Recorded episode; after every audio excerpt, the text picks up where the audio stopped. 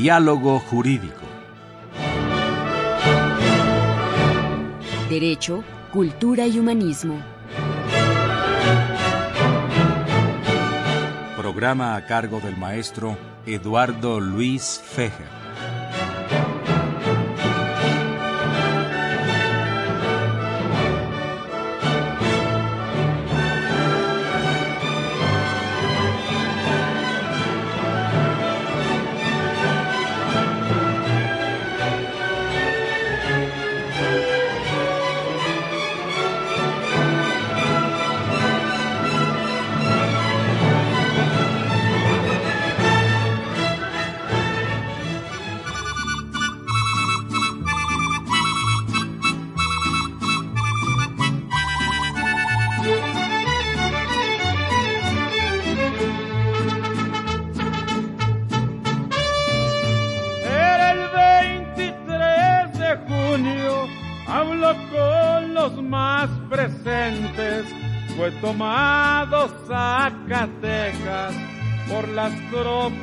Insurgentes.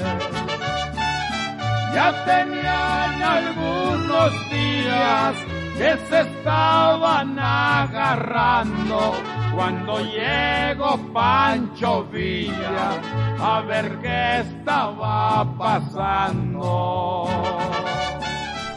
¿Qué tal amigos? Muy buenas tardes. Los saluda Eduardo Luis Fejer en esta emisión de la Facultad de Derecho, Diálogo Jurídico nues- con nuestro lema Derecho, Cultura y Humanismo. Les recordamos que por ser vacaciones este es un programa grabado. Es un gusto para mí y un privilegio tener en estos micrófonos a dos distinguidos doctores en Derecho, profesores de la, de la facultad, autores de, varios, de varias obras, que van a abordar el tema del nacionalismo mexicano, tema bastante complejo y que lo abordarán de sus propias perspectivas y por supuesto algunos puntos de vista con los que yo también trataré de dar eh, una, una perspectiva de lo mismo. Eh, está conmigo el doctor Jaime Hugo Talancón Escobedo, eh, a quien le doy la más cordial bienvenida a estos micrófonos, Muchas gracias, maestro. Un gusto estar y contigo. al maestro César Benedicto Callejas. Eduardo, muchas gracias por la Se ha invitación. dicho por muchos eh, articulistas nacionales y extranjeros que el mexicano vive eh, atrapado en su mitología, que a veces eh, lo que no ha permitido el desarrollo del país es que tenemos una serie de ideas eh, sobre el tema de la conquista de México, el tema del virreinato, el tema de la independencia, cómo han influido en el mexicano. Inclusive yo en pláticas que tuve con Rosario Castellanos, me decía que el pueblo mexicano tiene una visión circular de la historia, no una visión lineal de la historia. Hay pueblos que tienen una historia lin- lineal, siempre están viendo hacia adelante constantemente. Y México cuando avanza un poco hacia adelante, inmediatamente se retrotrae al pasado. Esto es lo que me definía Rosario Castellanos como concepto circular de la historia. ¿Qué nos puede decir César Benedicto Callejas al respecto? Dijo que los mitos son una parte fundamental de cualquier cultura. Es decir, una cultura no se puede explicar sin sus eh, mitos. Y más que mentiras o más que ocultamientos, son metáforas que explican aquello que, no puede ser entendido con facilidad. Entonces, bueno, no podemos evitarlo. Es necesario que así sea parte de la vida cultural. Pero yo creo que hay ciclos que no resolvemos o que no terminamos de resolver. El ciclo de la violencia, por ejemplo. Cualquiera supondría que después de la revolución después de, los años duros de las décadas de los 60, el tema de la, de la violencia estaría resuelto. Y de hecho lo está, acabamos de tener unas elecciones complicadas sin violencia. Pero en el fondo, volvemos a ese miedo del México bronco, de todo este tema, como un ciclo no resuelto, el tema de la identidad, sobre todo, que es fundamental, qué es aquello que somos, si las culturas prehispánicas, si lo español, lo francés, lo, lo, eh, el elemento negro, eh, y vamos, vamos eh, tratando de resolver esos conflictos. Yo creo que no tanto como una historia circular, pero sí hay cosas de nuestro pasado que no terminamos finalmente de resolver.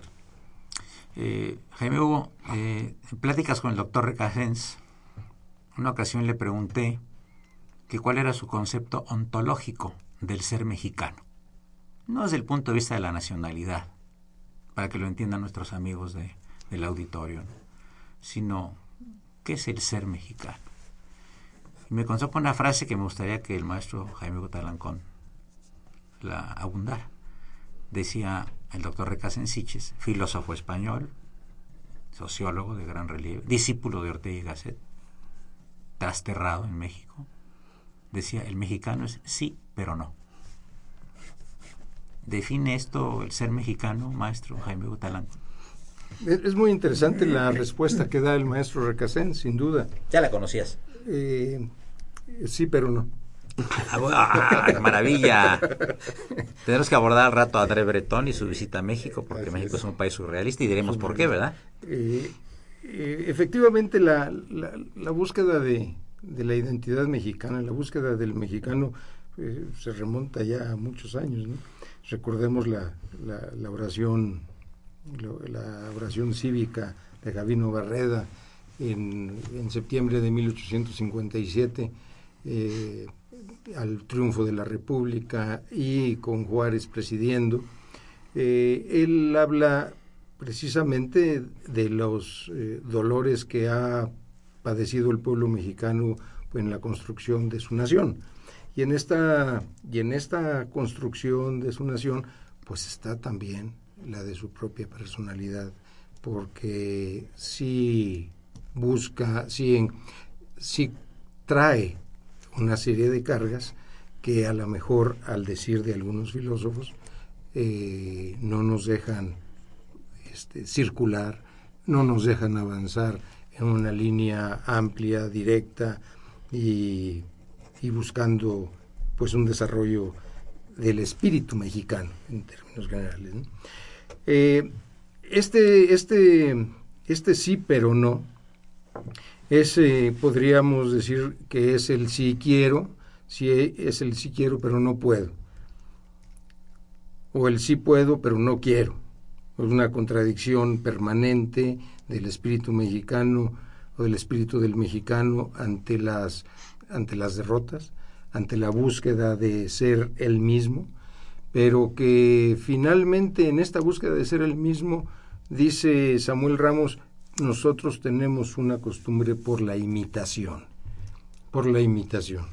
Es decir, es esa, irse por lo novedoso, pero no por lo bueno. Es eh, irse por lo novedoso sin reflexionar qué significa eso. Es decir, nos remontamos al al cambiar espejitos por oro. ¿no? Eh, finalmente sí hay una novedad, pero tampoco hay una reflexión. César, eh, de los primeros que estuvieron analizando el problema del ser mexicano fue Samuel Ramos, en El hombre y la cultura en México, ¿verdad? Y, después eh, Octavio Paz también con El laberinto de la soledad, que causó un impacto muy fuerte en los años 50, que es cuando salió, ¿no? y luego eh, se agudizó un poco con Los hijos de Sánchez en cuanto a que es un escritor norteamericano que se metió en una vecindad, no se siente pito en la Merced, y estuvo estudiando la vida de una familia Sánchez y al gobierno mexicano en la época le pareció que estaban denigrando a la familia mexicana y el señor salió pues muy mal de México y pues movió muchas reflexiones en la época. Yo quisiera que abundaras un poco en, estos pensamientos, César, de Samuel Ramos, de Octavio y del señor Luis también, por favor.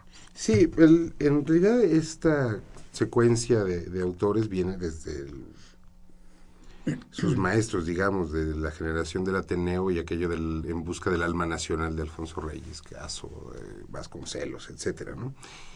Y es un cuestionamiento sobre qué es lo que somos, qué queremos ser, cómo nos vemos en el mundo.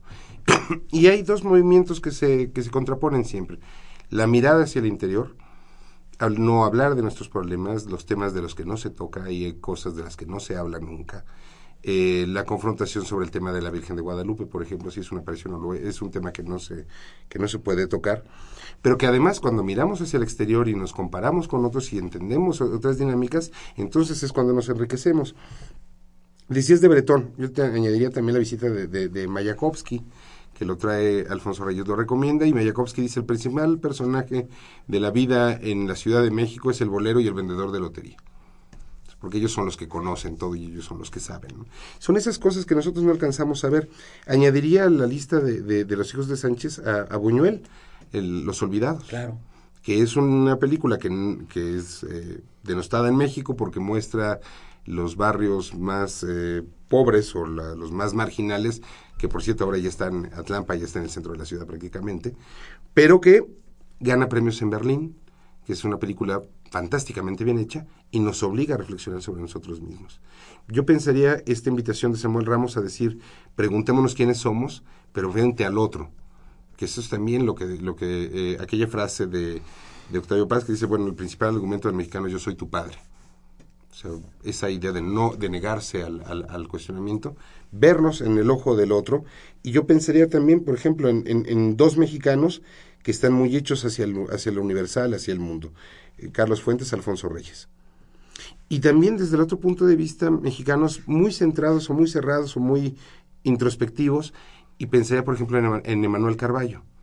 Es decir, el análisis de nuestra propia circunstancia, pero hay mucho más avance y hay siempre una, una visión cuando nos atrevemos a mirar al otro. Y eso es lo que hacen Ramos y lo que hace eh, lo que hace Paz, preguntarle al francés, ver, ver, ver cuál es la idea del español y así poder definir lo que somos los mexicanos, que es además una mezcla ya de por sí muy complicada. Eh, también, Jaime, hubo eh, las películas de Jodorowsky, en su época causaron mucha polémica y sobre todo a nivel de gente de orientación religiosa, que acabó saliendo del país por eso, ¿no? Hizo las películas esa de Fando y Liz, etcétera. Sí, pueden platicar sobre eso un poco. Sí, bueno, eh, hay una serie de personajes que eh, en su momento han dado y enriquecido la cultura eh, mexicana y también han causado revuelo por sus no, por sus novedades fuera de época, digamos, el caso clásico es Jodorowsky, sin duda que tiene que salir del país, pero también nos referiríamos a, Oscar Lewis con, el, con, los hijos, con los hijos de Sánchez que tú de, comentabas, que al grado que el director del Fondo de Cultura Económica tiene que salir de, el maestro Orfila tiene que salir del fondo. Eh, pero también, eh, bueno, veamos toda, toda la este, si gusta, seguimos en un minuto. En el siguiente segmento les recordamos que se encuentran el maestro Jaime Botalancón, el maestro Callejas y, por supuesto, el padre Cronos, quien está dirigiendo desde la cabina junto con Miguel Ángel Ferrini este programa grabado para las vacaciones. Y su guadaña la tiene lista para acordarnos la cabeza si nos pasamos medio minuto. Continuamos. Gracias.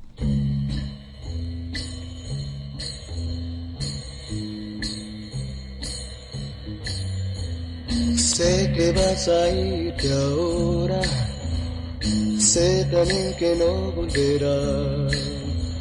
Sé que la fiebre va a envolverme y que de calor moriré, tú me das fiebre.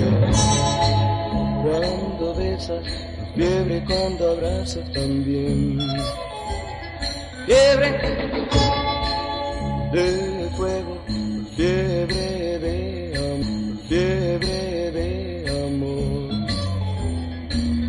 Óyeme, nena, que me muero por ti.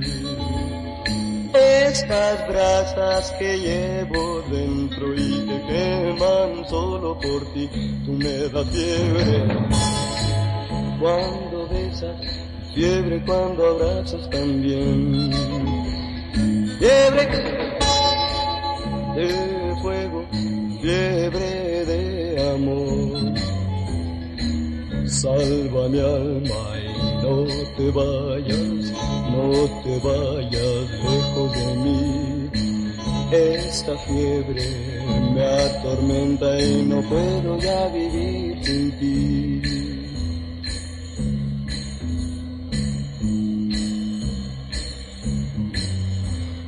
Créeme que es cierto esto, pues necesito de ti.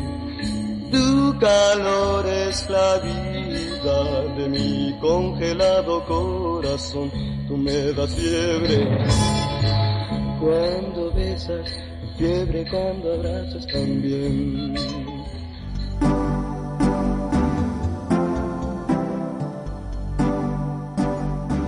Está usted escuchando Diálogo Jurídico, Derecho, Cultura y Humanismo.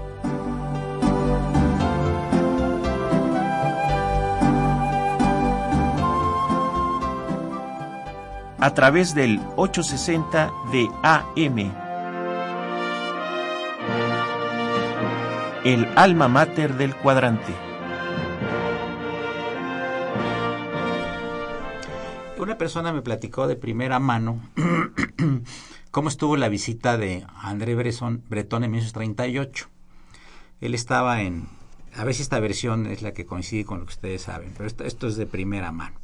Eh, se arregló una visita por parte de Diego Rivera, a André Bretón y su esposa, estaban en Nueva York y les pagaron los pasajes y le hicieron eh, una reservación en Hotel Ritz que está en la calle de Madero. Hablo de 1938 también año en que llegó aquí Trotsky. Bueno, la cosa es que eh, el señor Bretón, padre del surrealismo y su distinguida esposa, vinieron por, por, tren de Nueva York a México, ya se imaginan, en 1938 por tren de Nueva York a México, pusieron mucho tiempo, ¿no? Pero se adelantaron como tres días a la llegada. Entonces llegan a la estación de Buenavista, el señor Bretón y su esposa, toman un taxi, no hablan más que francés, unas palabras de el taxista le, dijeron que los llevara a un hotel. Entendió mal el, taxista y los llevó a un hotel de prostitutas en la calle de Cuauhtémoc donde las prostitutas se le abalanzaron al güero alto y de ojos azules y la señora a base de bolsazos hizo a un lado las prostitutas, tomaron otro taxi y llegaron al Hotel Ritz. Llegan al Hotel Ritz, tenemos reservación, ¿cuál es su nombre? André Bretón, no aparece. El encargado del, del, del no, vio, no vio más adelante, que tenía dos, tres días más adelante ya hecha la reservación. Entonces, pidió un hotel por ahí cercano, eh, se fueron al, al, hotel, les dio hambre, con señas hicieron que querían este, comer y no sé cómo llegaron a la Merced, a una fonda, donde empezaron a, comer con todos los parroquianos y empezó una trifulca tremenda y empezaron a aventarse sillas los borrachos y un escandalazo y llegó la policía y todos señalaron al extranjero que es el que había empezado la trifulca cuando el señor estaba sentado con su esposa en una mesa tranquilamente. Se lo llevan a la delegación de policía junto con la esposa. En eso ya pasaron los tres, se quedan como dos días en la cárcel, mientras localizaban al cónsul francés y todas las broncas de la época. Y por lo tanto Diego Rivera se presenta con Frida Kahlo en la estación de Buenavista con un ramo de flores para la señora Bretón y para el señor Bretón y llega y, y llega en el tren y no llega en el tren, pues habían llegado cuatro o cinco días antes. Entonces empiezan a buscar en la Cruz Roja, en la Cruz Verde y en las delegaciones policiales. Aquí tenemos un francés detenido porque armó una trifulca y hay lesiones. y pues, ¿Cómo se llama? Andrés Bretón. Pues se van por ellos. Y entonces encuentran en la cárcel a André Bretón con su esposa, sentados en el suelo, platicando con vagos, malvivientes, asesinos y prostitutas, que estaba tan encantado de la conversación, porque además encontraron a un señor que hablaba francés, otro francés que cayó en la cárcel ahí temporalmente. Entonces el señor estaba verdaderamente encantado. Entonces recuerden ustedes lo que dijo el señor André Bretón, que México es un país donde diariamente se vive el surrealismo. ¿Cuál es la opinión de Jaime Gutalancón y del Marzo Callejas? Bien. ¿No sabían esa parte, esa vertiente de la historia de él? Bueno, a él, eh, como buen surrealista, vino y le tocó vivir cosas eh, verdaderamente surrealistas de México. Y, y, bueno, y toda su estancia estuvo salpicada con este tipo totalmente, de anécdotas. Totalmente, sí. Con este tipo de anécdotas. Eh, yo, yo diría que hay una serie de, de, de, personajes que vienen a México, que inclusive mexicanos que hablan, que hablan a través de sus novelas de, de lo mexicano, pero que no necesariamente profundizan en la realidad del mexicano. Yo creo, yo creo que, que Gabino Barreda y Justo Sierra fueron dos personajes que pusieron eh, una serie de, de, de pivotes fundamentales para la reflexión de muchos años después. Eh, eh, la oración cívica sigue siendo una, una recapitulación histórica de, eh, fundamental para poder entrar a, un análisis filosófico de, del mexicano. Y lo que decía este, el propio Justo Sierra, dice, dice la, él sintetiza en tres puntos la necesidad eh, y dice la necesidad de, investigar la realidad mexicana, inventar eh, sol, las soluciones de nuestros problemas, porque hay muchas muchas reseñas de nuestros problemas, pero no hay aportaciones a nuestros problemas. Hay un el, el, el, el, que, el que aborda y el que aborda y trata de involucrar soluciones a los problemas es Samuel Ramos. Sí, claro. Es Samuel Ramos en el perfil del mexicano, que es fundamental. Y, y él, para ello, tiene que romper con Antonio Caso eh, y, y, cuestionarlo muy seriamente. Este, y la tercera, y la tercera premisa de, de Justo Sierra es no desconectarnos de lo universal. Uh -huh. No desconectarnos de lo universal. Uh -huh. Lo que decía el maestro Callejas hace un momento, que coincido totalmente, es decir, debemos analizarnos, pero también con vidrios, vidrios transparentes a otras culturas para poder equipararnos. Aquello de que cuando, cuando me considero qué extraordinario soy, pero cuando me comparo ay caray este eh, ya no ya no ya no soy tan bueno ahora ahora eh, el, eh, terminaste esta parte ya sí Bien. César eh, yo platico luego con los alumnos eh, ya ves yo doy historia del derecho mexicano vemos que es historia que es derecho y que es mexicano no nada más relativo a la cuestión territorial sino todas las implicaciones que trae este tema que es tan apasionante y tan interesante y yo platico con ellos eh, ¿no, ¿no, será también eh, un reflejo nuestro lenguaje de esa indecisión, de ese sí pero no? No decimos no me permite pasar. Así es. No, anteponemos el no Así es. permite pasar. Así yo... Y de ahí el vocabulario en general que, que tiene una serie de contradicciones, ¿no? Así es, bueno, los mexicanos llamamos la atención en cualquier lugar donde estemos del mundo, eh, porque en cuanto comenzamos a hablar español se nota que somos mexicanos y por pachangueros también. Todo, por muchas cosas. Vaya, pienso en esta cosas. cuestión de André Breton y, y, y, todo el elemento onírico en la cultura mexicana, nuestra relación con la muerte, el Día de Muertos, por ejemplo, el Día del Gran Relajo del 15 de septiembre, eh, todo ese tipo de elementos que, que, que contribuyen a, esta formación nuestra de no separar sueño de realidad, de vivir en esos ciertos limbos que nos protegen de, de realidades muy adversas. Y el lenguaje también. Dicen que cuando llegó don José Gauss, eh, de las primeras actividades que lo organizaron fue llevarlo a Teotihuacán. Lo llevan y el guía le dice, mire, esta es una cultura que sus antepasados este, arruinaron. El pobre hombre no tenía ni idea porque cuando llegaron los españoles ya no había Teotihuacán. Pero Gauss voltea y dice, no, mire, fueron sus antepasados, los míos se quedaron allá. O sea, esa complejidad de todo esto que somos. Y bueno, al final del día, ahí está en el lenguaje. Eh, el man de usted, por ejemplo que es una herencia colonial. Claro. En España nadie dice mande. No. Y, y, a los niños en México los educamos eh, que si responden qué es de mala educación. Eh, el, el, uso de diminutivos para ocultar defectos. El Pero grito, mira, el chaparrito. La buena eh, educación llega hasta el crimen organizado. Porque ahí sí, sí, son surrealistas los cartelones que ponen. Ah, sí, por supuesto. Que dicen, este, matamos a fulano de tal porque hizo tal y tal cosa, ¿no? Lo descabezamos o etcétera, etcétera. Y abajo ponen muy atentamente. Así es. Y el porque... grupo, o sea, Pero, no se pierden las formas. Todo, todo, yo creo que lo muy que pasa es que las formas, es, las formas son muy importantes para los mexicanos, yo, son, exacto, son profundamente Al importantes. punto, la forma. Y, y, y, te acordás aquello de, de obedezcase pero no se cumpla. Sí, claro. Para nosotros es mucho más importante la forma, eh, ese, ese ocultamiento de los defectos. Eh, muchos extranjeros que llegan a México les llama la atención, por ejemplo, que los mexicanos nos podemos mentar la madre de usted. Sí, claro. Entonces, bueno, ya cuando alguien va a ofender a otro, pues ya el grado del tratamiento es lo de menos, pero en México no es lo de menos. No, no perdemos la forma. Entonces, para es eso. ¿no? como el secreto del ocultamiento, del, es, la, es la gran máscara, la, la forma. Oye, u- eh, Víctor Hugo, el término padre y el padre, el término madre, me vale madre y es a toda madre. Entonces, eh, es decir, las eh, dos. ahí está la contradicción, Las ¿no? dos.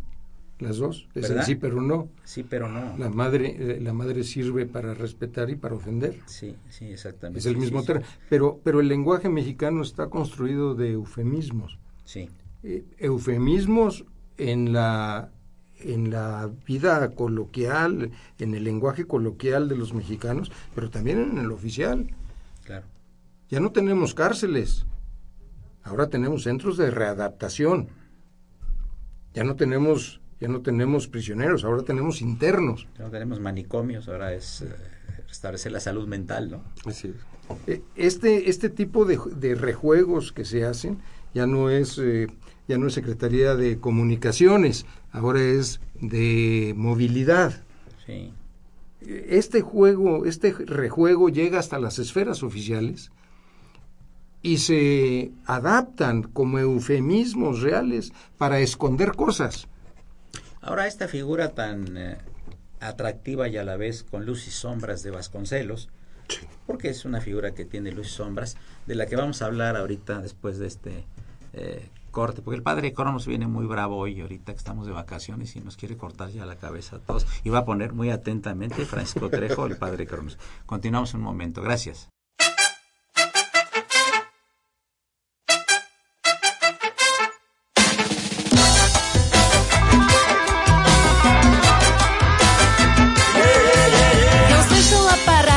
Программе «Помощь вам» Психиатр доктор Луис нам советы раздавал. Звоню 305 на телефон 1185 Эй, но похоже, что я влюбилась, но мы знакомы по веб-сайт Хочу я быть только с ним вдвоем. Я знаю, похитил он сердце мое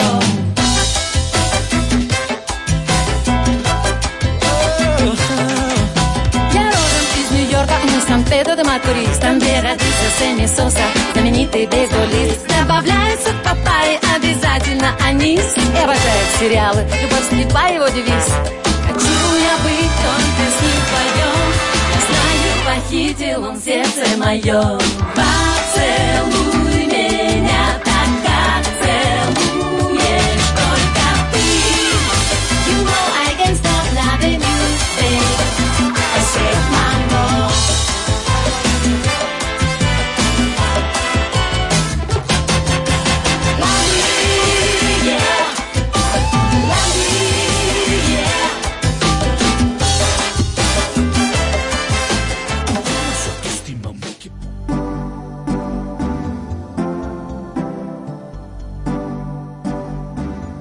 Está usted escuchando Diálogo Jurídico, Derecho, Cultura y Humanismo.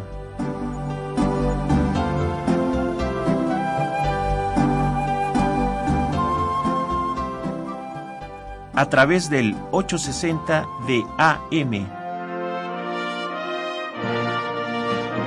El alma mater del cuadrante.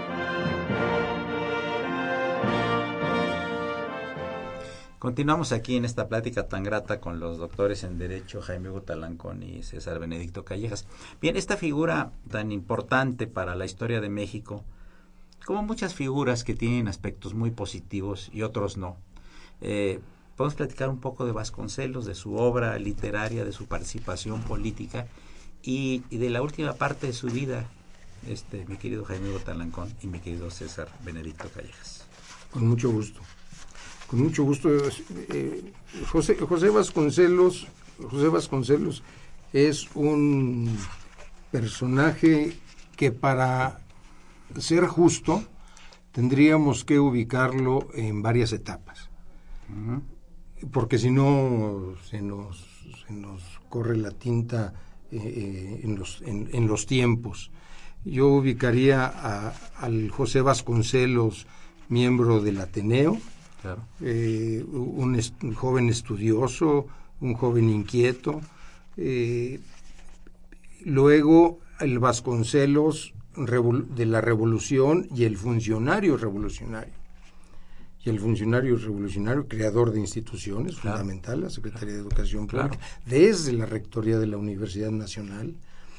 Eh, y luego, y luego mm, al querer ser como Sarmiento, pues eh, empieza a perder la brújula, quiere ser candidato, quiere ser candidato, este, primero renuncia por, por de la huerta, ¿no? pero luego quiere ser candidato a la presidencia de la República en una en un sueño, eh, sin duda. Eh, dice que le ganaron la, las elecciones y luego comienza yo creo que la cuarta etapa o la tercera etapa es comienza un, un periplo interminable hacia el conservadurismo e inclusive este con con relaciones muy cercanas a, a dictaduras europeas ¿no?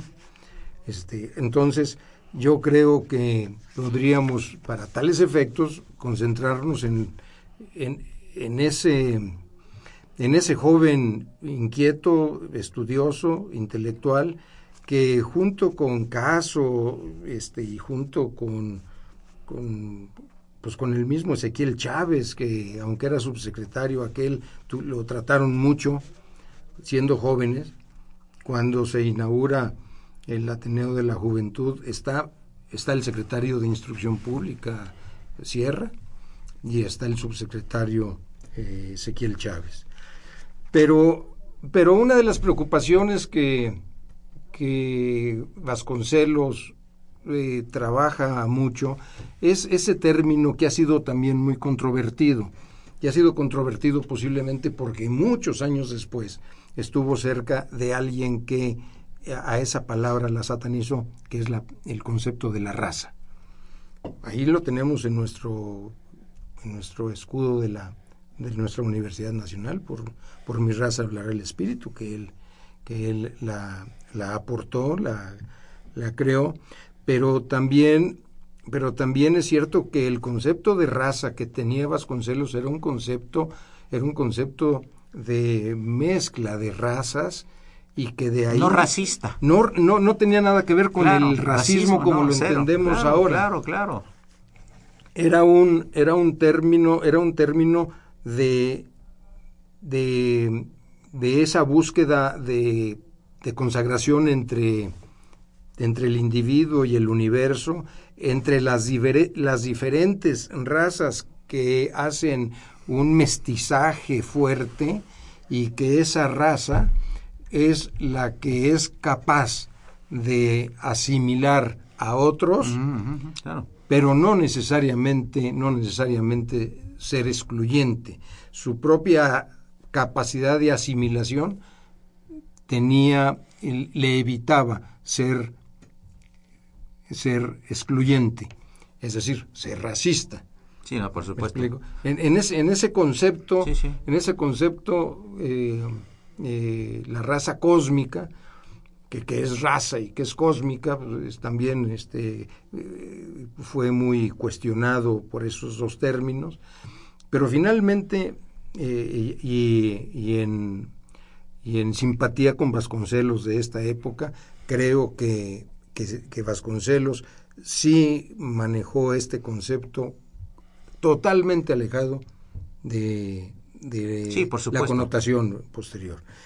Y, y además, y además a él, a él eh, eh, su vida en Piedras Negras lo, le hizo conocer mucho la cultura norteamericana y le hizo conocer mucho esas diferencias entre Estados Unidos y México, en esas grandes diferencias en donde, en donde eh, cuando el mexicano atraviesa la frontera es un mexicano muy distinto, es muy distinto a las costumbres que tiene aquí y que además no está decidido a cambiar sus costumbres en México, salvo cuando atraviesa la frontera. Es todo un tema, es Es- todo un tema. ¿eh? Y, y que esto va precisamente en una, en una adaptación, adaptación del mexicano a otras culturas, sin estar decidido a cambiar en su propia tierra. Fíjate, César, cómo esta inducción tan interesante que ha hecho el maestro nos lleva también a analizar, por ejemplo, el complejo fenómeno chicano. Sí, claro. Que no quieren ser americanos, pero tampoco quieren ser ya mexicanos, Así aunque es. tienen las costumbres mexicanas y el idioma mexicano. Y que eso Octavio Paz Sí. lo trata muy bien Claro. con el famoso Los pa- personaje Pachuco, el, pa- Pachuco, el claro, famoso. Pachuco, ¿no? Sí, ahí hay varios elementos interesantes porque finalmente eh, hay una ley histórica que dice que los, eh, bueno, no es una ley, pero es una observación histórica, em, los, los migrantes cambian primero su, su religión, luego su lenguaje y lo último que cambian o lo que nunca cambian es su comida. Es más fácil cambiar de, de Dios que cambiar de, de plato. Qué interesante.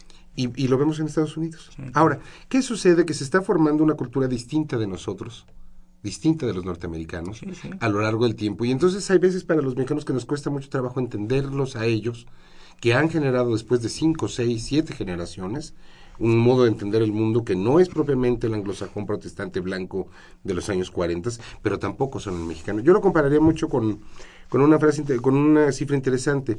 Más de la mitad del ejército y de invasión francés se quedó en México.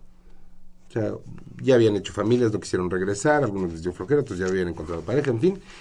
Esos franceses que se quedaron en México 100 años después no son franceses como, como, como los propiamente nacidos en, en, en, en- París, en pero conservan ciertos elementos eh, culturales. Y es que México es precisamente eso. Yo creo que ese es el punto interesante de Vasconcelos antes de, de aquel, eh, no sé si de desliz cultural o, a- anhelo de grandeza, no lo sé. eh, pero es la idea de que si hay algo que caracteriza a lo mexicano es su infinita capacidad para aceptar mezclas y para aceptar voces y colores nuevos. Indígenas, españoles, los viejos de los de la conquista, los nuevos de- del siglo XX, la raíz africana que olvidamos con mucha frecuencia, judíos de, de, de tres, cuatro lugares del mundo, chinos, que, que con la palabra chino incluimos eh, coreanos, japoneses, etcétera, armenios, gente que, que vaya, y además que no son marginales. Tuvimos un El rector doctor Sarucán, armenio. por ejemplo. Claro. Sí. Es decir, eh, eh, grandes médicos. eh, vaya, si uno se pregunta, por ejemplo, grandes monumentos de la cultura nacional, el Palacio de los Deportes, en cuanto a, a arquitectura contemporánea, es obra de un, de un español mexicano. ¿Dónde termina lo, lo español? Por ejemplo, es muy común confundir a Alfonso Reyes con escritores españoles. Claro. Estuvo allá. Y entonces, eh, ¿qué es lo que somos? Es esta mezcla. Yo creo que, eh, y eso es lo peligroso de los, de los eufemismos. Los nazis eh, inventaron una cantidad infinita de, de eufemismos para no revelar lo que estaban haciendo. Entonces creo que hay un error, desde luego, decir que el, que el lema de la universidad es racista, porque bueno, el término, la palabra raza aplicada a lo humano se vuelve eh, inexacto, impreciso después de 1945 y no antes. Ahora, ahí hay un dato muy curioso. Vasconcelos y Alfonso Reyes se escribían y decían hermano ma- de mi hermano mayor para mi hermano ma- mayor. Y intercambiaban el término, eran el hermano mayor y menor. Reyes deja de hablar con, con Vasconcelos hacia la muerte de, de, de Antonita Rivas Mercado y se reconcilian seis meses antes de la muerte de Vasconcelos. Entonces, si es una ruptura, yo creo que ahí sí el Vasconcelos de la última época es una excepción incluso para él mismo. Muy interesante. Eh, eh, después de después de esta después de esta aventura como, como joven se involucra en, en la administración pública es rector y desde la rectoría de la Universidad Nacional él busca busca cómo transformar y dar prisa a la educación y y a partir de la universidad él hace un anuncio, eh, él hace un eh, estudio, perdón, sobre la realidad educativa de México y convence al presidente Obregón de crear la Secretaría de Educación Pública. Y desde la Secretaría de Educación Pública, él sí busca una transformación de la realidad nacional a través de la educación.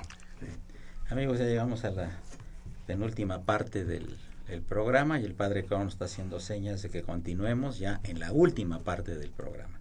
Les recordamos que se encuentran los maestros César Augusto Benedicto Callejas y Jaime Hugo Talancón Escobedo. Soy Eduardo Luis Fejer, continúen, es el 860, esto es Radio UNAM. Gracias.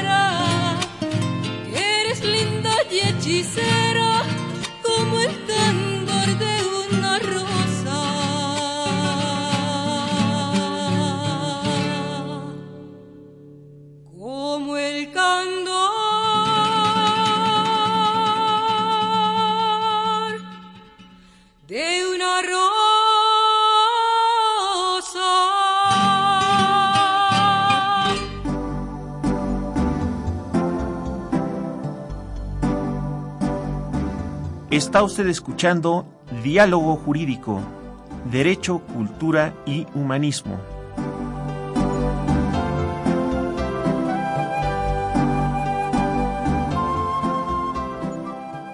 A través del 860 de AM. El alma mater del cuadrante. Temas muy interesantes y realmente muy complejos, César Benedicto, lo que estamos tratando, ¿no? Sí, son, Y es, son que, es complejos, que hablar de ¿no? uno mismo es bien difícil. Sí, O sea, lo, lo- lo difícil no es este, hablar de los demás es más fácil, pero cuando hablamos de identidad y de nacionalismo estamos hablando de nosotros y siempre hablar de lo que a uno le duele es complicado. ¿no? Claro, y lo vemos a través del tamiz de nuestros propios prejuicios y nuestros propios juicios, ¿no? Cada quien hace sus comentarios de acuerdo con, con su propia cultura, ¿no? Así es. ¿Verdad? Vasconcelos, eh, había una frase de Vasconcelos algo muy interesante. Cuando llega a la rectoría, alguien va y le informa que, señor rector, se roban los libros de las bibliotecas. ¿Qué hacemos? Pues saque el robo de libros del Código Penal. O sea, esa apuesta por la cultura, Sí, ¿no? con la, la fe, porque además es una fe prácticamente religiosa, de decir, los mexicanos podemos eh, eh, entender alta cultura y si se nos educa con alta cultura desde el principio de nuestras vidas podemos llegar más lejos. Es una apuesta que, que, que- que no siempre que no siempre tenemos. Vaya, yo creo que ahí también los gobiernos por revolucionarios apostaron más por una educación más técnica. Y eso creo que, que es, vaya, la, la, la discusión que tenemos hoy en día, yo no estoy seguro que la gran reforma educativa sea una reforma educativa tanto como una reforma administrativa, que sí que lo es.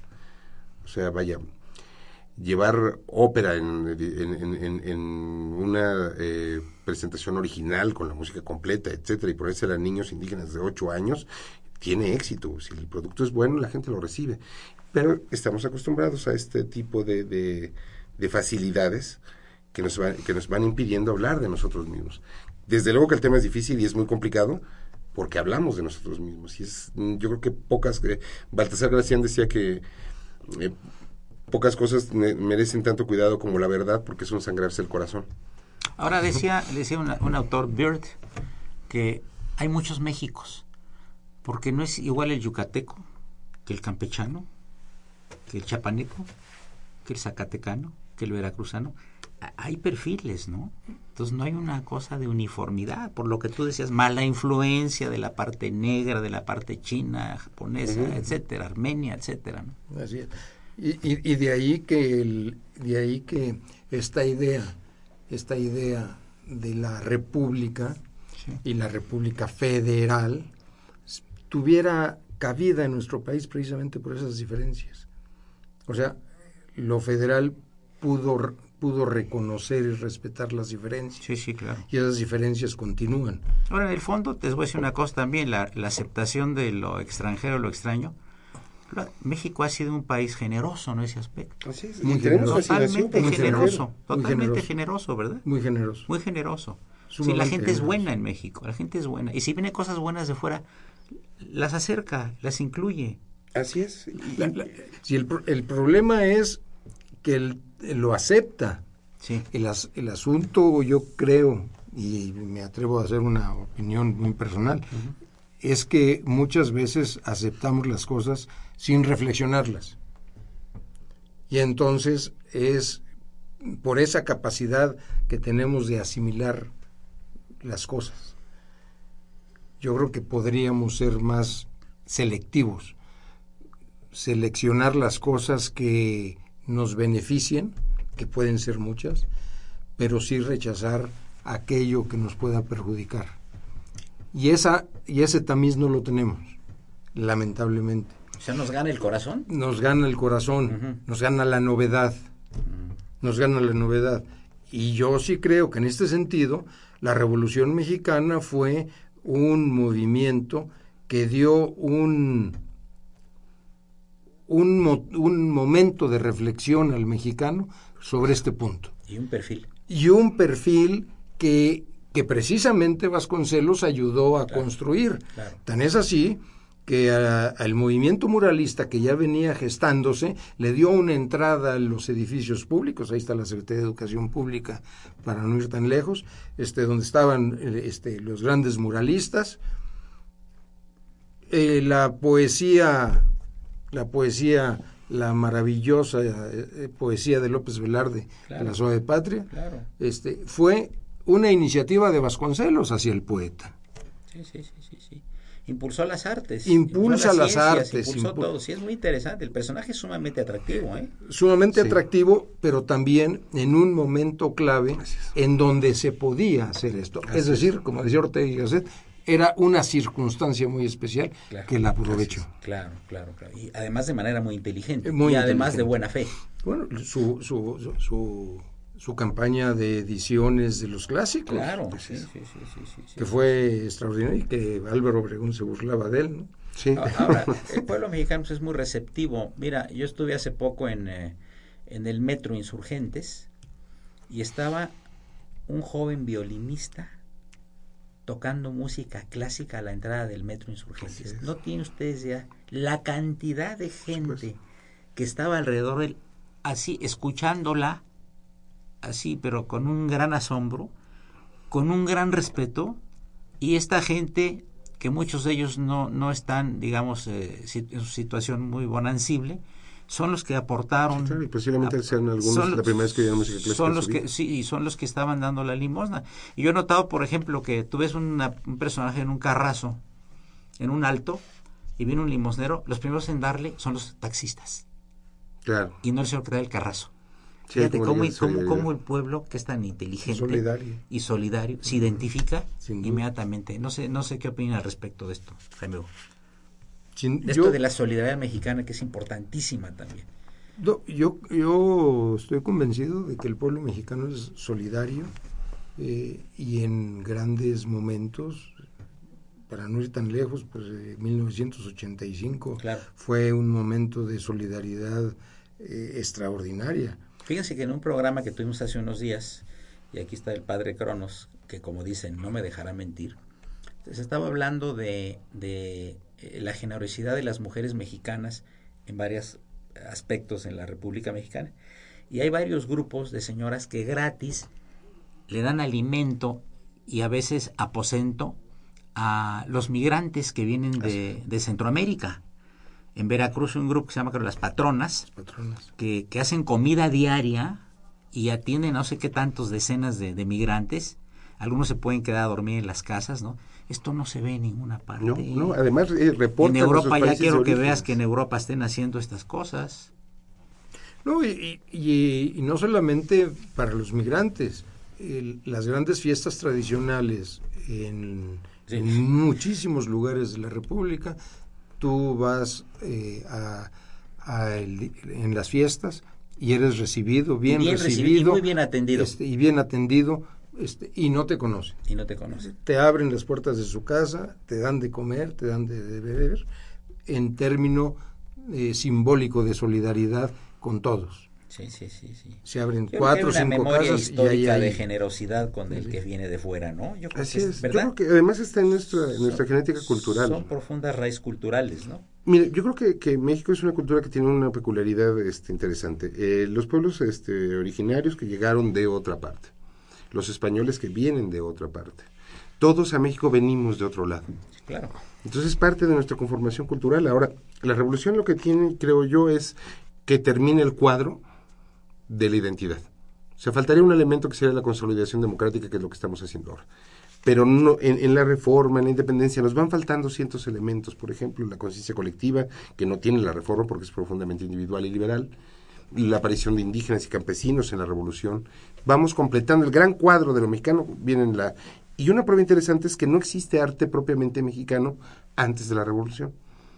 Todo el arte que hicieron, se hizo entre el siglo XV, entre el siglo XVI y, y el siglo XX es imitación del arte europeo. Claro. Arte mexicano, música propiamente mexicana de concierto y, y- y- y- y pintura mexicana es hasta la revolución. Correcto. Ahora, yo creo que gran parte de esta facultad de absorción nos da maravillas como los cafés de chinos Sí, claro. que creemos que es comida china y que no es comida china. Claro. Yo creo que el chino que llega a comer ahí se muere de la impresión. Sí. Pero no es tampoco propiamente, pero es ya comida urbana mexicana. Sí. Es decir, eh, solamente en un país con estos rasgos de solidaridad, hasta que tenemos estos retrocesos, estas, estas épocas de introspección, me refiero por ejemplo al siglo XVII, a principios del siglo, a finales del siglo XIX, en, en los que nos negamos a ver todas estas cosas que vienen de fuera, que tenemos en realidad problemas muy graves, ¿no? Ahora, al final del día yo veo, pues sí, muchos Méxicos, pero creo que sí hay pactos fundamentales que nos identifican como nación. El uso de la lengua española, la el, el Estado laico, eh, el Estado democrático, el Estado federal, que son pequeñísimos pactos, son muy poquitos, pero son suficientes para formar una nación. Ahora, y eso el, el, mapa electoral cada, cada tres años nos lo recuerda, el norte, el centro y el sur como tres identidades culturales. Fantástico. Y qué decir también de, de la reconquista de, de México hacia las tierras del norte a base de la alimentación de los tacos y los burritos y todo lo demás y el guacamole que está Y el- casi en y el todo. idioma. Cuando, cuando hacemos profundamente nuestro algo, se vuelve universal. Absolutamente. Pues amigos, este, para mí ha sido un privilegio tener a Jaime Butalancón Escobedo, Muchas gracias, maestro, por tu amabilidad. a Sara Augusto Callejas Muchas gracias. y pues eh, quiero decirles que estamos muy contentos de esta plática y ya continuaremos en vivo pr- próximamente. Una operación de Miguel Ángel Ferrini, a quien saludamos con el afecto de siempre. Saludo muy cordial al padre Cronos, don Francisco Trejo, encargado de la imagen de este programa. La mejor de las tardes, esto es Radio Universidad Nacional Autónoma de México, fue el programa de la Facultad de Derecho, Derecho, Cultura y Humanismo, y sigan ustedes en el alma mater del cuadrante. Es el 860 de amplitud modular. Muy buenas tardes y muchas gracias.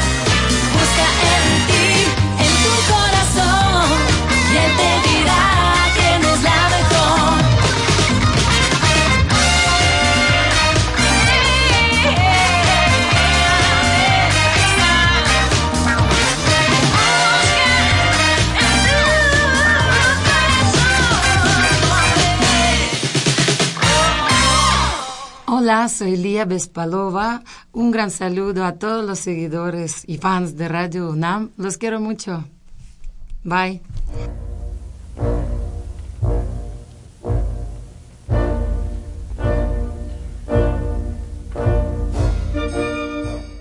Diálogo Jurídico fue una coproducción de Radio UNAM y la Facultad de Derecho.